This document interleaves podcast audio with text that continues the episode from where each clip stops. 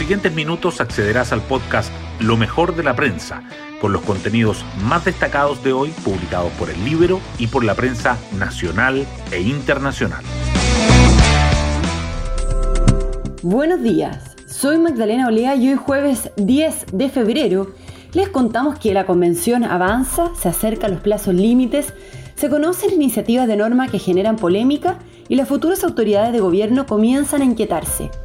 Saben que el destino de la nueva constitución está ligado al éxito de su administración.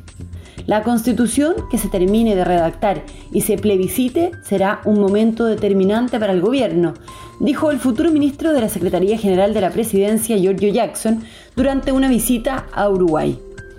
Junto a estas declaraciones que destaca hoy la prensa, está la del mismo presidente electo Gabriel Boric, que manifestó su opinión contraria a una propuesta de norma que busca eliminar los poderes del Estado e instalar una asamblea plurinacional.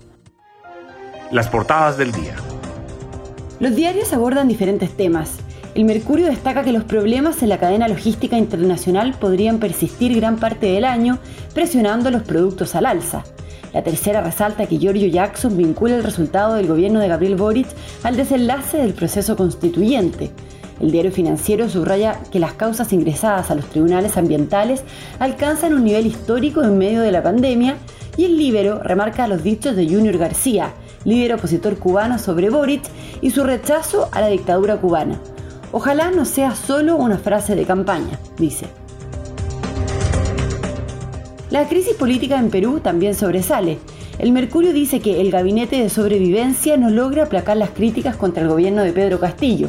La tercera señala las polémicas que marcan el cuarto gabinete de Castillo, falta de experiencia y estafa. Y el diario financiero agrega que la crisis del gobierno peruano vuelve a golpear las expectativas económicas y la inversión.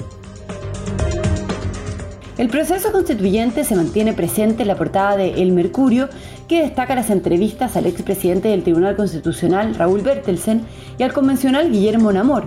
También informa que exministros estiman que el fin del fuero podría causar temor en los jueces y afectar su independencia y que advierte la destrucción de 850.000 empleos si se concreta la moción para nacionalizar la industria minera. La pandemia de COVID-19 resalta entre los titulares de la tercera, que informa que el Ministerio de Salud instruye ampliar el número de camas críticas por primera vez en siete meses y que un estudio revela que el tercer refuerzo de Sinovac mejora la respuesta ante Delta y Omicron. El Mercurio subraya además que los colegios privados pierden 15.000 alumnos en dos años y los expertos lo atribuyen a la crisis económica y dedica su foto principal a las inéditas imágenes de la superficie del planeta Venus. La tercera, por su parte, remarca que el Banco Central de Chile es el segundo del mundo que más ha subido la tasa en los últimos 12 meses. Y la delincuencia, cinco personas suman 481 detenciones en su historial. Hoy destacamos de la prensa. En medio de sus vacaciones, Giorgio Jackson, el próximo ministro de las Express, viajó por tres días a Uruguay donde participó de un foro en el que abordó temas como la relación con los partidos políticos y la importancia para el cumplimiento del programa de gobierno de la correcta llegada a puerto del proceso constituyente. La constitución que se termine de redactar y se plebiscite será un momento determinante para el gobierno, dice. Y agrega que buena parte de las reformas que plantean tienen como principal obstáculo la actual constitución. El expresidente del Tribunal Constitucional, Raúl Bertelsen, explica las consecuencias de la norma aprobada en la Convención que establece que las resoluciones dictadas en el Sistema Internacional de Protección de los Derechos Humanos permitirán revisar el efecto de cosa juzgada de las sentencias firmes dictadas por tribunales de Chile. Asegura que significa una renuncia a la soberanía e independencia de los tribunales chilenos y del país. Si alguien debiese asumir un rol más preponderante en la discusión es apruebo dignidad, dice el convencional de independientes no neutrales Guillermo Namor, quien aborda el debate en torno a los liderazgos de la convención en semanas claves para el proceso constituyente. Si alguien debiese asumir un rol más preponderante, la discusión no es el futuro presidente Boric, sino apruebo dignidad y todos quienes de verdad creen en las transformaciones institucionales, sostiene. También se muestra en desacuerdo con una prórroga.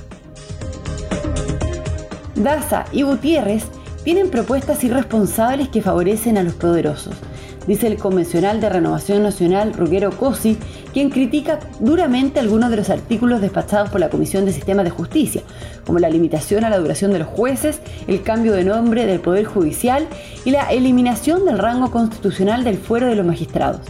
Sinceramente veo muy difícil que existan los votos para detener las malas ideas en el Pleno, advierte.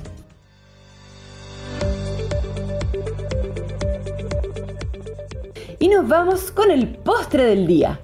El Betis de Manuel Pellegrini quedó a un paso de la final de la Copa del Rey. El técnico chileno sigue dejando huella en el club español, que venció 2-1 al Rayo Vallecano en Madrid y está cerca de superar su marca de hacer tres temporadas, cuando llegó hasta las semifinales del torneo. Bueno, yo me despido, espero que tengan un muy buen día jueves y nos volvemos a encontrar mañana en un nuevo podcast, Lo mejor de la prensa.